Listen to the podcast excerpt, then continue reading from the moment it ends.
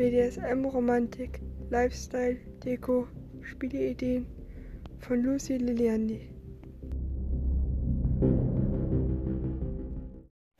Spielidee Feder.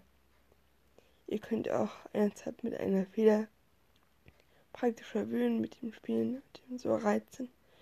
Eine Feder wird beim BDSM häufig unterschätzt. Damit meine ich keine Feder aus Metall, sondern eine richtige, echte Feder.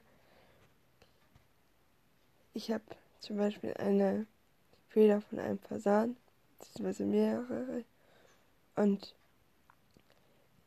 ich finde, man kann gut damit reizen, weil im BDSM geht es ja auch, dass man Körpersinne ganz anders wahrnimmt.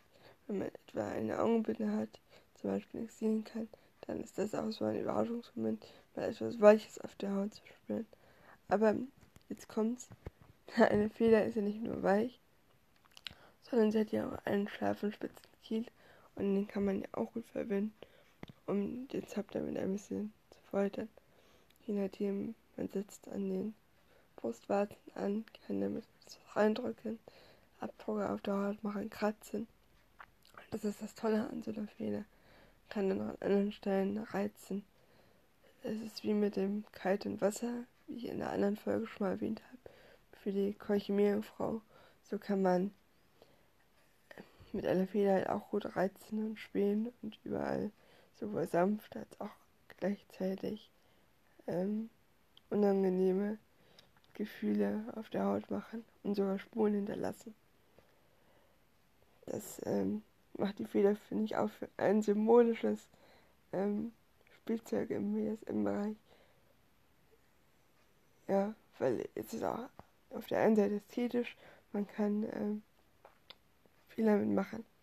Wie schon gesagt. Kann auch damit den Zap theoretisch bemalen oder etwas auf dem Schreiben. Wenn man eine historische Szene zum Beispiel nachspielen will, dann spitzt man die Feder einfach an, taucht sie in Tinte und schon kann man ja auf dem Sub auch schreiben. Also das geht auch mit einer Feder. Aber ich glaube, jetzt habe ich genug über Federn geredet.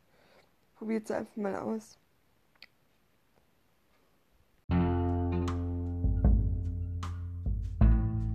Traut euch, gemeinsam leidenschaftlich zu spielen. Das war eine Podcast-Folge von BDSM Romantik, Lifestyle, Deko und Spielideen. Mein Name ist Lucy Liliandi und vielen Dank fürs Zuhören. Bis dann.